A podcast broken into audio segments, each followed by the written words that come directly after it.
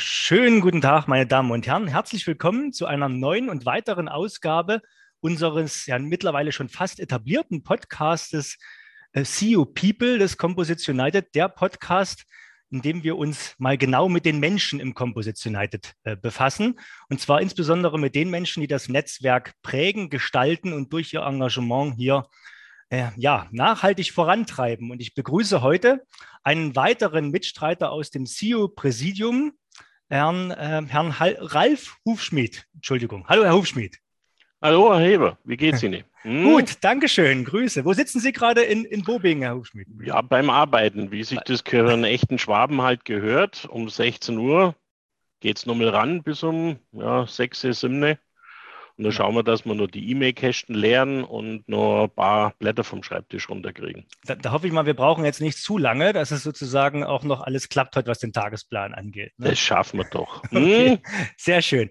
Herr Hufschmidt, ich freue mich. Ähm, ja, mein Name ist Thomas Heber. Falls der ein oder andere äh, mich noch nicht kennt, ist, ist nicht schlimm. Ich habe die Ehre, hier bloß äh, sozusagen die entsprechenden Kandidaten so ein bisschen zu befragen ähm, und äh, Spaß dabei zu haben. Und ich hoffe, der ein oder andere hört sich das dann tatsächlich an. Mal schauen.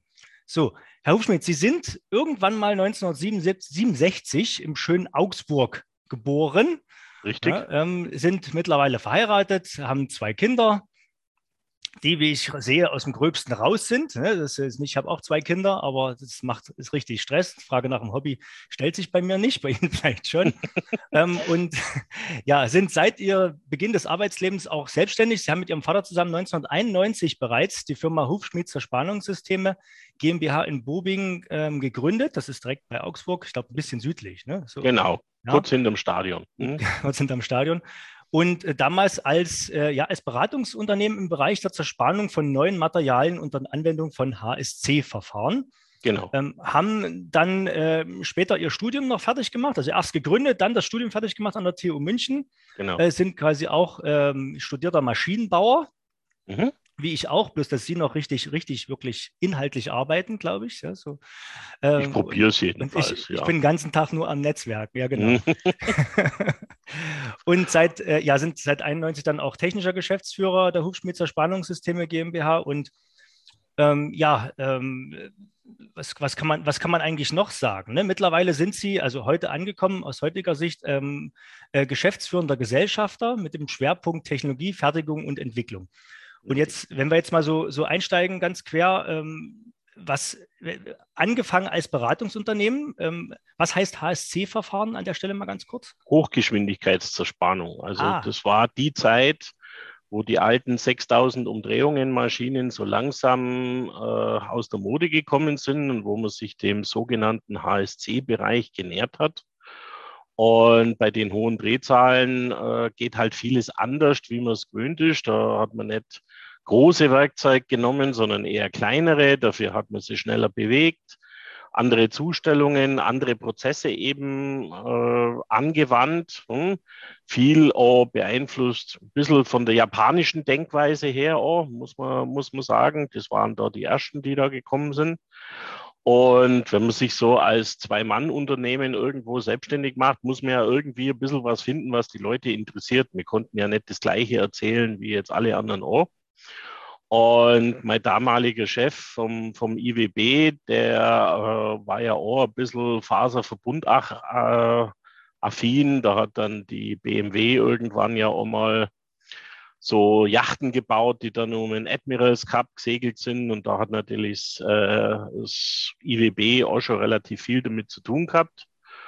Und das waren so meine ersten kleinen Berührungspunkte mit Faserverbundwerkstoffen. Hm. Und das war ein, war, ja, war damals schon ein interessantes Thema, weil eben alles so anders war, wie man es irgendwo gewöhnt wird. Hm. Und mit dem haben wir dann so mehr oder weniger angefangen, weniger jetzt Faserverbund, weil das war für viele nur ganz böhmische Dörfer. Hm. Aber die, die, diese Sichtweise, dass man mit schneller, äh, günstiger fertigen kann und so weiter, das war so die ersten Anfänge, mit denen wir da gestartet sind. Hm. Und da war mein, mein Vater war halt der, wir war, haben uns eben miteinander selbstständig gemacht er hatte das Netzwerk und hat die Erfahrung, der war damals auch schon 49 Jahre alt und hat dann eben so das Netzwerk mitgebracht, die Kontakte mitgebracht. Ja, und ich halt so die Flausen aus dem Studium, was könnte man denn so alles machen? Hm? Und über die Thematik eben, ja, sind wir dann in den Betrieb reingegangen und haben wir dann Ansprechpartner und Kunden gefunden, die das auch ein bisschen interessiert hat. Hm? Anscheinend nicht nur ein bisschen, weil Sie sind ja nach meinem Wissen jetzt von den zwei Mitarbeitern mittlerweile auf weit über 100 angewachsen, oder? Ja, wir sind jetzt also so gute 130, hm? wobei das ging also nicht linear. Die ersten Jahre waren schon eine Weile, wo wir da zu zwei, zu dritt, dann nochmal zu viert waren. So unser, unser äh, meine Frau sagt da immer Explosionspunkt. Das war eigentlich dann so die Zeit, ähm, gerade mit dem A350, äh, i3 und so weiter und so, die, die Vorbereitung da dazu. Hm? Gerade auch über die Formel 1. Äh, damals gab es ja die Firma Sauber als selbstständige Firma noch. Ähm, die, die mich kennen, die wissen ja, dass ich so einer der schwersten Darsteller im Gebiet des Leichtbaus bin, von der Figur her. Hm? Äh, und ich habe da immer wieder für Lacher gesorgt, weil wenn ich so eine Kiste sehe, die dann so mit 350 über gerade fahren kann, ich muss da einfach neisteigern. Hm? Und das hat, das, das hat dann auch in der Schweiz immer wieder für Lacher gesorgt. Die kommen also relativ schnell rein, so in zwei, drei Minuten sitzt sie drin. Hm? Aber die 20 Minuten, bis sie wieder rauskommen, die sorgen dann für allgemeine Erheiterung. Hm. Und ich bin halt ein alter Petrolhead und so weiter. Und so sind wir da so langsam in diese, diese Technologie reingerutscht. Unser erstes großes Projekt, das war der äh, damalige der Airbag vom Audi TT. Das war jetzt nicht CFK, aber das war GFK, damals der Herr Piech das ist vielleicht noch manchen bekannt. Der war ja sehr äh, affin für Sauberkeit und äh, kann Dreck nicht ausstehen. Und der war der, der gesagt hat, ich kann das nicht haben, wenn der Airbag-Nuten nach sechs Monaten, in denen auf der Beifahrerseite ausschauen, äh, wie wenn dort äh, beim McDonalds einer fünf Wochen nicht mehr sauber gemacht hat mit, mit dem ganzen Dreck, der da drin ist. Und der wollte den einfach unsichtbar haben. Hm? Und das dann zu realisieren durch den Träger, durch den Schaum, dann die Haut nur mitritzen, das war so das erste große eigene Kunststoffprojekt, wo wir hatten. Hm? Und äh, da ist, ist eigentlich bei uns diese Geschichte mit den ganzen Kunststoffbearbeitungen, Faserverbundbearbeitungen damit losgegangen. Das heißt, es ging mit reinem Kunststoff eigentlich los?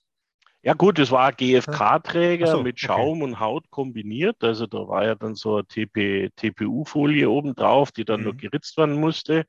Dass eben der, der Airbag muss ja definiert aufgehen. Der kann ja nicht überall irgendwo aufreißen, sondern hat eine klare Kante. Und bis jetzt hat man das halt von vorne gemacht gehabt. Da hat man einfach eine Klappe eingesetzt und die ist dann aufgegangen. Aber das wollte der Herr Piech halt nicht. Und der Audi TT war das erste Auto, wo er das durchgesetzt hat. Und da haben wir dann die Werkzeuge dafür gemacht. Und das, wenn, wenn so ein großer OEM sowas will, dann darf das ja bei den Kollegen in München oder in Wolfsburg oder wie sie alle heißen, muss das ja dann schlagartig auch schön ausschauen. Hm? Und das war dann so, so Startpunkt. Und heute ist schon noch so ungefähr würde jetzt mal sagen, 80 Prozent aller Airbag-Bearbeitungswerkzeuge kommen immer noch von, aus unserem Hause, nicht nur bei Audi, sondern auch bei anderen. Das heißt, äh, mit Werkzeugen, da reden wir immer von den, von den kleinen Teilen, die man dann irgendwo in die Maschine einspannt, genau, sozusagen. Genau, richtig. Ne? Dass wir das mal jo. für die geneigten Hörerinnen und Hörer sagen. Also es geht um Zerspannungswerkzeuge. Ne? Wer bei Hufschmied mal auf die Homepage schaut, der findet es auch sehr schnell. Und da gibt es, das ist ja Wahnsinn, was es da für ein Riesenportfolio gibt an verschiedensten äh, Schneidgeometrien und Werkstoffen und so weiter. Und so eine Zahl im Kopf, was sie, was sie anbieten mittlerweile an, an so einfach nur eine Stückzahl, wie viele verschiedene in dem Bereich haben wir jetzt ungefähr, also wir, wir haben selber knapp 86.000 verschiedene Artikel. Und es gibt ungefähr 1700 verschiedene Geometrielinien bei uns im Haus. Hm? Also wir haben eine etwas äh, spezielle Philosophie. Wir leiten praktisch äh, immer von dem Werkstoff ab, was die optimale Geometrie ist. Da gehört dann ein gewisses Werkstoffverständnis dazu. Und da versuchen wir dann über die Wissensbasis, die wir ja jetzt die letzten 30 Jahre uns haben erarbeitet können, dann abzuleiten, was die beste Geometrie ist. Und dann bauen wir das wie so einen kleinen Lego-Kasten zusammen aus dem, was der Kunde will, was er für Anforderungsprofil hat, welche Umgebung er bei sich hat, äh, dann das Material, in welchem Zustand er das bearbeiten will und dann äh, zu welchen Kosten. Hm? Und dann äh, kommt da irgendwo eine Geometrie raus. Und dann passen wir das eben so an, dass er am Schluss den hoffentlich höchst effizientesten Prozess hat für das, was er will. Und äh, das ist unsere Philosophie. Das hat halt den Nachteil, äh, dass wir jetzt nicht so einen einfachen Katalogwerkzeug haben und dann sagen, nimm das und das wird schon irgendwie gehen, sondern wir passen das jedes Mal individuell an und deswegen heißt es bei uns, für uns ist Sonderserie wenn man das so nimmt. Mhm. Ja, aber das ist ja, ich meine, man muss ja nicht jedes Produkt bei, von sich auch im Baumarkt später mal sehen. Ne? Ich meine, das. Mhm. aber das ist, das passt natürlich hervorragend zum Thema Faserverbund. Ne? Wer sich mit genau. Faserbund ein bisschen beschäftigt, der weiß, dass man, wenn ich da nicht bloß den Werkstoff ändere, sondern einfach nur von einer Gra äh, Lage irgendwo den Winkel ändere, wie auch immer, Lage hinzufüge, irgendwas mache, ein bisschen bisschen mehr Harz, bisschen weniger Harz. Ich habe jedes Mal einen komplett neuen Werkstoff eigentlich. Genau. Ne? Und deswegen gibt es ja auch ein Tabellenbuch ähm, Stahl, also Metall. Es gibt einen Aluminiumschlüssel, aber es gibt, man wird kein Faserbundbuch finden, wo man plötzlich alle Werkstoffe irgendwie mal aufgelistet und damit kannst du äh, jetzt plötzlich loskonstruieren ähm, man muss eigentlich immer wieder individuell dort drauf eingehen und das macht er ja nicht, an, nicht anders. Ne? Das also ja das ist Segen und Fluch vom Faserverbund, ja. ist, dass man halt den Schlüssel, den haben wir alle noch nicht gefunden. Aber genau, aber das wir arbeiten dran. Hm. Aber solange, solange eine gewisse Serie dahinter steht, ist es natürlich für den Kunden auch was sehr Dankbares. Also ihr habt ja nicht umsonst, ich habe das auch hier gelesen, zum Beispiel 2016 mal den Productivity Award von BMW äh, bekommen, beziehungsweise dafür genau. nominiert geworden als erstes Unternehmen überhaupt äh, im Bereich Zerspannung. Ne? Das war damals genau. ähm, für, den, für das Engineering so im, im Rahmen des Carbon Core, des, des 7er BMW, da genau. erinnert mich, sind Sie noch dran, Carbon Core, das mhm. war dann der, nachdem dann komplett, Ist noch, ist noch. Ist, ist, ist noch, wird, wird, noch gebaut, noch, ja, ist noch der aktuelle. Noch. Genau. Mhm. Carbon Core heißt ja dann so geschickte Metall, äh, CFK, Glasfaser, auch GFK-Mischbauweise. Ne? So kann man mhm. so sagen. Also quasi das, der, der Marketingbegriff von BMW, wo man sagt, man, man setzt Faserverbund jetzt nur noch in Dosen ein, beziehungsweise da, wo es wirklich Sinn ergibt, den Werkstoff einzusetzen. Mhm. Ähm, und das hat man natürlich schönes Marketingkonzept. Und aber das war nicht, ich, ich habe jetzt das Einzige, was ihr mir geschrieben habt vorher, aber das ist, ich, das, ich habe das schon gesehen hier und da. Da gibt es noch andere Preise, die ihr gewonnen habt, so in Zerspannungswettbewerben. Das ist mit Sicherheit. Ja, also da, da, da gibt es ja die TU Wien, hat das jahrelang gemacht. Da gibt es so einen Benchmark-Test jährlich. Ähm, der für AVK-Werkstoffe, GFK und CFK-Werkstoffe da haben wir dann viermal mitgemacht, viermal gewonnen. Ab dann haben sie uns gebeten, besser nicht mehr teilzunehmen, weil jetzt andere auch mal, sollten. Haben wir dann auch so gemacht, ist auch in Ordnung so. Hm. Ähm, also sagen wir so, wir haben uns in den letzten, sagen wir mal, 20 Jahren da schon ein gewisses Know-how und ein gewisses Standing erarbeitet. Also äh, das, das können wir mit Sicherheit sagen und da können wir es auch, denke ich, weltweit heute mit allen Aufnehmern egal wo sie irgendwo herkommen, zumindest auf der technologischen Seite. Wir sind nicht die billigsten, das werden wir nie werden.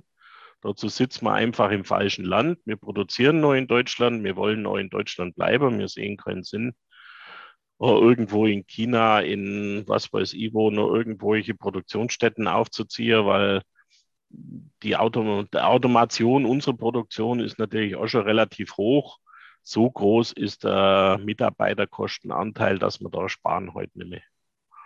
Und der Productivity Award, das war natürlich äh, für uns so die Oscar-Nominierung schlechthin, hm? weil bei BMW ist das ein bisschen besonders. Das ist nicht so, wie man es kennt von VW oder Bosch oder was weiß ich, äh, dass es da jedes Jahr wieder irgendjemand gibt, der, der das gewinnt, sondern äh, hinterher hat man uns das ja erklärt, wie das Ganze funktioniert. Das sind sieben Runden intern bei BMW. Hm? Und wenn es halt in einem Bereich äh, keiner über die sieben Runden schafft, dann gibt es auch keinen. Hm? Also seit 2016 hat es auch keinen Productivity Award mehr gegeben. Hm? Also wir sind immer noch amtierend, hm, wenn man es so will. Sehr schön. Und wir sind auch bis jetzt das einzige kleine Unternehmen, das in dem Bereich wirklich mal äh, die Ehre hatte, diesen, diesen Preis der neuen Empfang zu nehmen. Hm? Das macht schon ein bisschen stolz, muss man, muss man einfach zugeben. Also gerade, dass es seitdem keinen mehr gegeben hat, also nach dem Motto, wenn die Leute nicht gut genug sind oder die Unternehmen, dann gibt es einfach keinen, ist schon, das ist schon, also ja, das ist ja, das ist eine ordentliche Messlatte. Na gut. Mhm. Warten wir mal. Also wir werden es hier nicht kommunizieren, wenn es irgendwann mal wieder einen gibt. Ne? Also vielleicht mal, mal, wieder die Firma Hufschmied. Es soll ja auch in der Produktivität bei der BMW weitergehen. Also das ja auch ganz da äh, ja. weitergehen und so weiter und das soll wieder einen geben. Aber ähm, für uns war es ein richtiger Meilenstein in der Geschichte. Das geht mir zu. Okay, sehr schön. Gut, jetzt wissen wir, was die Firma Hufschmied macht. Jetzt wissen wir auch, dass natürlich ihr Steckenpferd hauptsächlich das Thema Zerspannung ist und Zerspannungswerkzeuge entsprechend maßgeschneidert äh, zu entwickeln und anzubieten.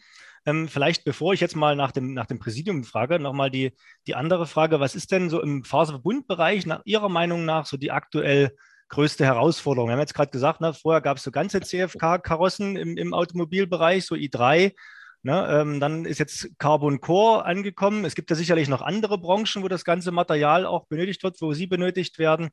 Ähm, was ist denn da so, was treibt denn aktuell so um an, an Aufgabenfeldern? Also die, die generelle Stoßrichtung wird sicher sein, dass es eben so in das Multimaterialdesign irgendwo geht. Äh, der Werkstoff mit den besten Eigenschaften an der Stelle, wo er die Eigenschaften nur am besten ausspielen kann. Ja. Ähm, da sehen wir schon irgendwo den Trend, dass in Zukunft da mehr kommen muss. Hm? Für den CFK-Werkstoff müssen wir immer noch das Thema, äh, die Aufklärungsarbeit leisten, dass der Werkstoff nicht so teuer ist, wie viele glauben, dass man eben mit Aluminium durchaus sowohl kostenmäßig wie auch ähm, recyclingmäßig durchaus konkurrieren kann, dass man den wiederverwenden kann, dass es Kreisläufe dafür gibt. Hm. Und das ist mit Sicherheit eine Voraussetzung äh, oder Herausforderung für die nächsten Jahre, dass man das wirklich schlüssig die Leute erklärt. Es gibt ja auch äh, andere Fraktionen, die durchaus auf uns verzichten könnte oder auf die Faserverbundtechnik verzichten könnte. Äh, also die, die Aluminium und teilweise auch die Stahlfraktionen die würde uns jetzt keine Tränen nachweisen, wenn es uns nicht mehr geben würde. Also liegt jetzt in der Natur der Sache, darf man auch nicht böse sein. Aber ich denke, die Kombination, die macht es äh, die macht's interessant, die macht es auch äh, für uns alle gewinnbringender. Hm? Leichtbau, äh, auch wenn manche meinen, schwer hilft viel, da bin ich jetzt aus eigener Statur heraus, muss ich sagen, das bringt nicht immer was. Hm? Ja, äh, man hat zwar mehr Platz im Aufzug, aber das, dafür darf man, äh, fährt man langsamer. Also man sollte schon diese Richtung weiter verfolgen und ich glaube, die wird auch verfolgt, weil mit den Ressourcen müssen wir in nächster Zeit, ich meine, das sehen wir ja gerade am eigenen Leib durch die momentanen politischen Verhältnisse auch, dass äh, bewusstes Umgehen mit Rohstoffen in der nächsten Zeit mit Sicherheit ein ganz wichtiges Thema ist. Und das ist die Herausforderung, diesen Link zu kriegen, gerade für die Faserverbundwerkstoffe, dass sie eben auch grün sind in irgendeiner Art und Weise. Ähm, nicht nur grünen Strom verbrauchen, den wir erstmal herstellen müssen, hm, zumindest in Deutschland, aber äh, dass eben auch die Anwendung grün ist und die, die Verwertung grün ist. Und äh, da müssen wir schon noch viel, viel Arbeit leisten und viele, ja, Gegner vom Besseren überzeugen. Das heißt, wenn ich das so, so vermuten darf, das ist dann auch ein Stück weit Ihre Motivation, ähm, seit vielen Jahren auch Mitglied im Composites United beziehungsweise davor im Carbon Composites zu sein. Oder was gibt es noch weitere, weitere Antriebe, warum Sie sich für dieses Netzwerk und vor allem die, die besondere Unterstützung ehrenamtlicher Natur, Sie machen ja wirklich mehr als ein durchschnittliches Mitglied, ähm, dort entschieden haben? Also die, die, der ureigenste Antrieb war einfach oh, die Vernetzung der Großen mit den Kleinen umgekehrt. Hm? Also ohne, ohne den Großen weh zu tun oder, oder irgendwas Böses nachzu, nachsagen zu wollen. Aber große Konzerne sind heute meiner Meinung nach zu den großen Innovationen nämlich fähig. Hm? Dazu brauchen sie die Kleinen. Hm? Aber die Kleinen brauchen auch die OEMs als Ausrichtung, ist das, was ich an Forschung, an Entwicklung im Moment im Kopf habe, auch wirklich irgendwann was sinnvoll und nutzbringend. Hm? Also ich sehe das schon so, dass beide den anderen brauchen, dringend brauchen, hm? um, um wirklich weiterzukommen und im Endeffekt auch ja, Produktion auch in Europa zu halten. Hm? Ein Loch bohren kann ein Chinese oder Afrikaner oder Amerikaner genauso gut wie mir. Das, der weiß auch, wie das geht. Aber äh, wenn man dann eben das, das Know-how von den OEMs mit der Innovationskraft der KMUs verbindet, dann gibt es vielleicht ganz andere Lösungen, wie man das Loch in irgendein Bauteil reinkriegt. Hm? Und das vielleicht dann noch intelligenter ist und schneller geht und auch robuster auch funktioniert mit weniger Werkstoff. Hm? Und das sind so der Antrieb von mir, eben mehr zu erfahren über die anderen hm? Und auch von mir selber auch mehr erzählen zu können, dass ich mehr Verständnis für meine Seite habe. Das ist so das, was mir am meisten an Herzen liegt, dass man sich gegenseitig zuhört und gegenseitig den, den Nutzen auseinanderziehen kann. Hm? Und das ist mir das, das Allerwichtigste. Das heißt, ähm, das ist Ihnen auch in, in, der, in der Motivation, sich für das ähm, Präsidium zu bewerben? Also Sie waren ja vorher schon im Präsidium, im Gründungspräsidium des, des CIU. Ähm, oder, oder vielleicht mal anders gefragt. Es gibt ja im, im, im Composite United ähm, eine Strategie mit so, ja, mittlerweile zehn Handlungsfeldern, ne? allen voran so die Werte für Mitglieder. Mhm. Und ähm, da habe ich jetzt so rausgehört, wenn Sie sagen, das liegt Ihnen besonders am Herzen, äh, da gibt es so einzelne Themen, ähm, für die setzen Sie sich dann besonders ein. Richtig. Ist das also, so, so, zu verstehen, ja. Richtig. Die, also dieses Thema Vernetzung liegt mir am, äh, am Herzen. Das andere ist dann auch zu demonstrieren, was ist möglich, wo liegen denn im Moment die Grenzen und dann möglichst auch versuchen, die Grenzen gemeinsam zu verschieben, dass halt mehr möglich ist, wie man am Anfang gedacht hat. Ich meine, äh, wir sind ja auch erst 2010 zum damaligen CCEV dazugekommen. Aber die, die Ursprungsstrategie, 90 Prozent Kostensenkung zu erreichen und die Prozesszeit auf diese 56 Sekunden zu reduzieren oder unter eine Minute zu reduzieren, das war ja 2010 visionär. Hm? Heute ist es Fakt. Hm? Und das heißt, die Grenzen sind durch das Gemeinsame verschoben worden in eine ganz andere Richtung. Wir sind da noch lange nicht am Ende, wo das Ganze hingehen kann und hingehen soll.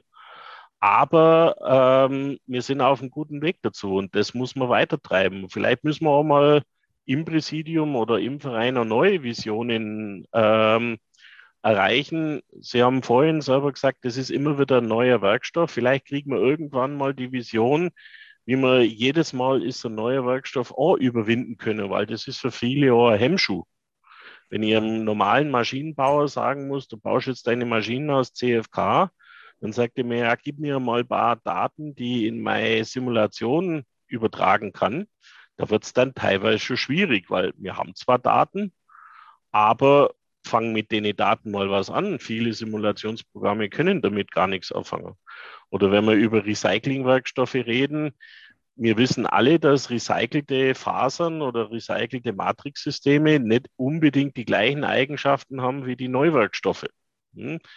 Ja, wenn jetzt 30 Prozent Recyclinganteil drin ist, wie gehen wir dann mit dem Material um? Ist das dann das gleiche wie der Neuwerkstoff nominell? Wahrscheinlich eher nicht. Und da diese Grenzen zu verschieben und damit umgehen zu können, das ist, das ist wichtig, äh, das zu lernen. Und da ist so, so ein CU-Verband ideal dazu, das miteinander zu lernen und dann auch in die Gesellschaft zu transferieren. Und das da bin ich gern Teil davon und äh, habe da auch gern Teil dran, muss man auch dazu sagen. Also das ist immer geben und nehmen. Das, das, merkt man, Sie sind ja auch nicht wenig engagiert. Ne? Sie haben erst gesagt, also äh, es ist jetzt 16 Uhr, schon ein bisschen vorbei. Heute bis, bis 19 Uhr geht es wahrscheinlich noch.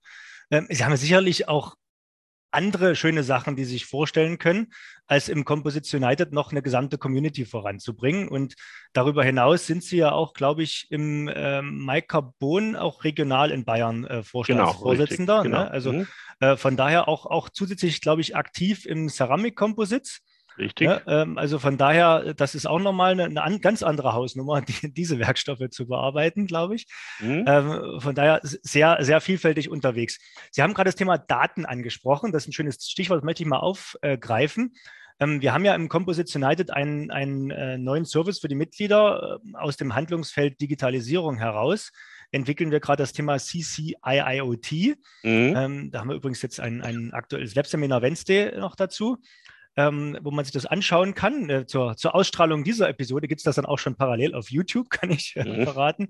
Ähm, aber äh, da geht es natürlich um, ein, um einen Ansatz, äh, der erstmals erprobt wurde an einen oder an, an ja, exemplarischen Prozessen der Faserverbundzerspannung, wenn man da reinschaut in dieses äh, Tool ähm, kann man sehen, dass da auch schon äh, ganz viele, ganz viele Fresswerkzeuge von der Firma Hufschmidt zum Beispiel digitalisiert sind. Also dass sie quasi dort mhm. in diesem Projekt auch mitgewirkt haben, dass da als Vorläufer fungiert.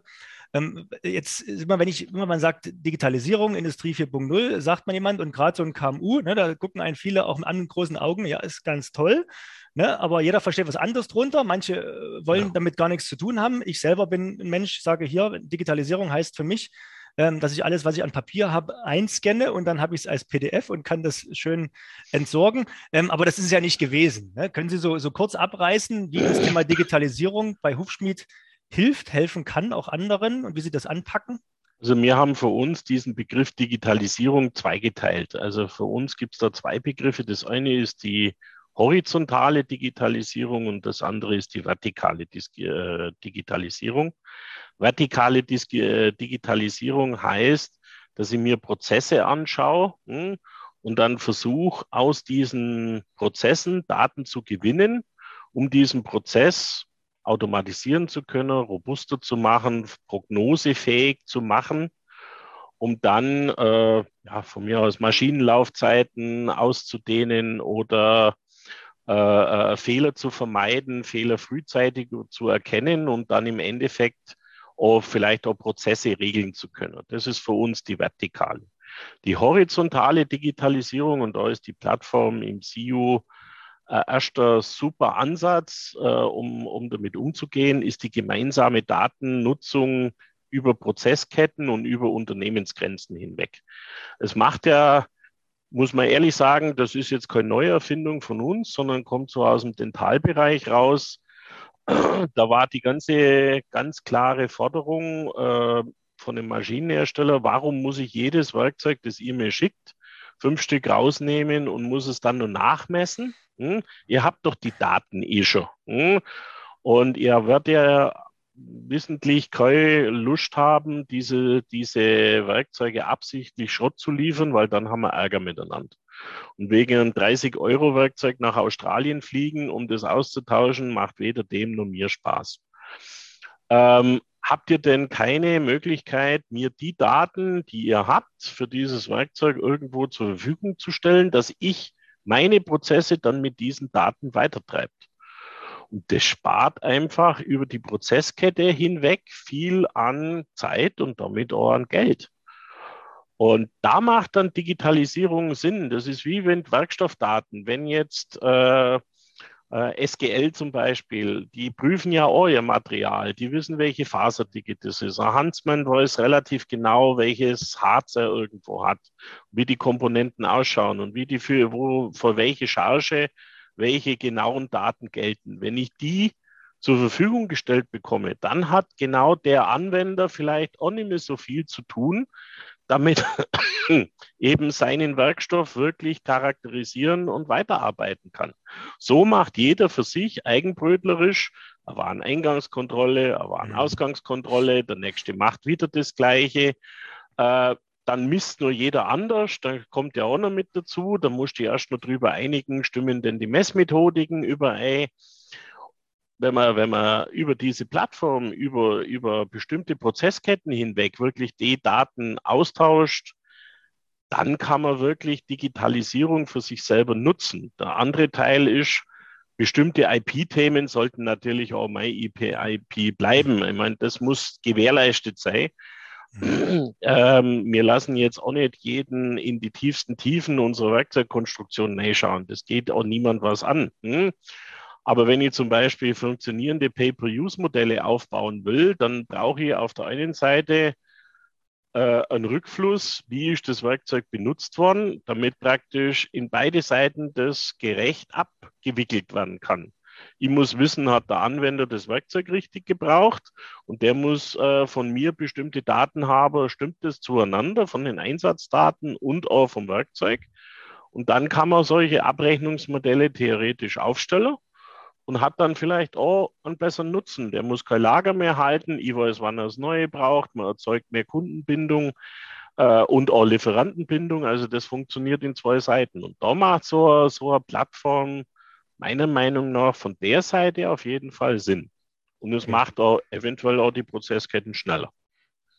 Das, das leuchtet ein. Also gerade insbesondere, wenn man jetzt sagt, äh, alle sind bereit entlang der Wertschöpfungskette oder Prozesskette, was ja am Ende bedeutet tatsächlich unternehmensübergreifende Digitalisierung. Ne? Also genau. das ist ja das, das Schlagwort. Alleine kann man sicherlich viel tun, aber wenn die anderen davor und danach in der Wertschöpfungskette nicht mitmachen, dann, dann kann ich dort dieses Einsparpotenzial an der Stelle nicht nutzen. Aber das ist auf alle Fälle ein sehr spannendes Thema und klar, IP-Know-how-Schutz, man muss halt genau überlegen, was gebe ich denn jetzt weiter, aber das ist sicherlich händelbar. Ne? Ja, ja. Man muss mal anpacken. Also aber, jeder kann es ja ausprobieren. Also äh, ich war ja an dem oh, mit an diesem Entwicklungsprojekt äh, mit dabei. Das Rollen- und Rechte-Thema war ein sehr ausgiebiges Thema, das man da behandelt hat. Mhm. Und aus der eigenen Erfahrung, äh, bis jetzt hat es eigentlich relativ gut funktioniert. Dem einen oder anderen mag es manchmal zu auffällig sein. Aber äh, ich kann verstehen, dass wenn jetzt irgendein Autohersteller äh, eine Form für eine neue Karosse bearbeitet, dass der nicht daran interessiert ist, dass ich jetzt schon weiß, wie der nächste äh, äh, A6 ausschaut und so weiter, kann ich, kann ich nachvollziehen. Hm. Äh, und genauso kann der nachvollziehen, dass ich nicht ihm jede Komponente aus der Beschichtung, aus dem Material oder aus der Geometrie zur Verfügung stelle. Und da gibt es dann bestimmte Eskalationsstufen, wo man dann halt auch mal sagen muss, so jetzt, wenn jetzt gar nichts mehr funktioniert, müssen wir uns das miteinander mal anschauen. Aber so komme ich auf jeden Fall mal deutlich weiter. Hm? Und das ist schon ein wichtiges Thema und da dieses gemeinsam, das treibt mir eh an. Deswegen freue ich mich, dass die Plattform jetzt gestartet ist. Und ich hoffe, dass sie massiv genutzt wird, weil ich glaube, da kommen noch viele, viele Punkte zum Vorschein, die wir im Moment alle noch gar nicht auf dem Schirm haben. Hm? Aber wie Sie gesagt haben, bloß einen Scanner nehmen, einen Eye-Scanner, deswegen, das hat mit digital einfach nur nichts zu tun. Ich, ho ich, hoffe, Sie nehmen mich auch nicht so ganz ernst an der Stelle. Nein, nein, nein. Ich mache es auch so. Ja, ja, klar. Sehr schön. Okay, jetzt haben wir schon viel über den Menschen Ralf Hufschmidt gelernt. Ähm, sind auch ja so ungefähr in den 20 Minuten, die wir uns immer vorgenommen haben, geblieben. Ne? Aber ich darf äh, verraten, wer es bisher geschafft haben, äh, hat, das hat sich gelohnt ne, beim Zuhören. So, ähm, ich möchte ähm, hier eine Schleife drum machen, Herr Hufschmidt. Ne? Jeder mhm. darf ja Sie jederzeit anrufen und auf Sie zukommen. Sie sind ja ähm, ein, sehr, sehr, ja, wie haben Sie, wie haben Sie es genannt? Äh, ein, ein, schwergewichtiger Mensch? Nein, wie haben Sie es? Im Ziel, man kommt an Ihnen nicht vorbei im Fahrstuhl oder wie haben Sie es äh, formuliert? So, so, äh, so in der Richtung. Ja? In die Richtung, genau. Schwer zum Übersehen, sagt Schwer zum Übersehen, sehr schön. Mit Ihren Worten. Nein, aber wenn ich jetzt, also sind ja im CIO äh, sehr stark unterwegs ähm, wenn sie dann aus dem Formel-1-Auto wieder rausgekommen sind. Ja, äh, mhm. äh, fand ich wirklich ein sehr schönes Bild. ich wäre ich, wär ich von Träumen, Herr Hufschmidt. Okay, wunderbar. Aus, sauber rausklettern. Okay, ähm, Herr Hufschmidt, wenn Sie jetzt im CEO-Netzwerk unterwegs sind, wenn Sie jetzt ganz spontan gefragt haben, was ist denn Ihr liebstes Ihr, Ihr liebstes Kind im, im CEO, was mögen Sie denn besonders? Was genießen Sie am meisten an dem Netzwerk? Also ähm, es ist heute schon so, dieses Miteinander, also ich denke, die letzten zehn Jahre, gerade über den MyCarbon-Spitzencluster, auch die Beteiligten und auch die anderen äh, CEO, ich sage jetzt mal Gebietskörperschaften, irgendein tolles Wort muss ich ja jetzt irgendwo finden. Ähm, es hat sich inzwischen doch in der Community ein gewisses Art von Verständnis und von Bereitschaft zur Kommunikation entwickelt.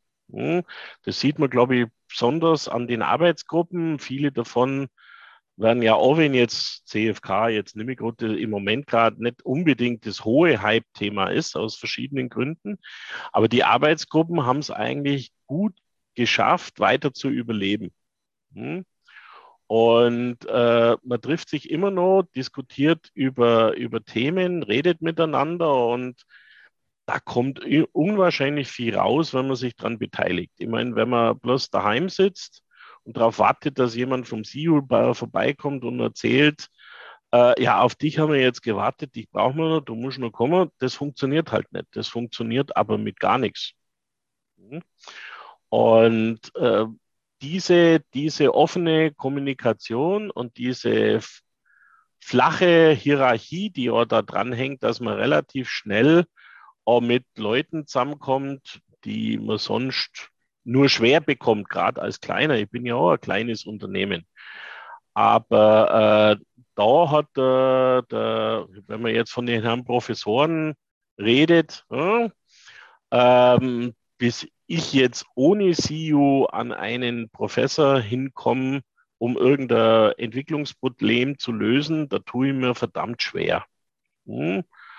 Und über ein CEO habe ich halt die Chance, die immer wieder mal jemand zu finden und schnell zu finden und mit dem in Kontakt zu treten und meine Themen äh, da loszuwerden und auch wieder andere Themen zurückzubekommen. Und das ist das, was das Ganze kraftvoll, dynamisch und schön macht. Super. Das möchte ich jetzt nicht zerreden, Herr Hochschmidt. Ich bedanke mich vielmals für die Zeit, für den schönen Nachmittag. Und Nichts zu danke. Freue mich, dass wir uns demnächst wieder, vielleicht auch mal physisch wieder, werden wir sicherlich schaffen, im Composition United im Netzwerk irgendwo begegnen. Das schaffen wir auf jeden Fall. Super. Hm? Danke. Tschüss. Also, schönen Abend noch. Bis dann. Ciao.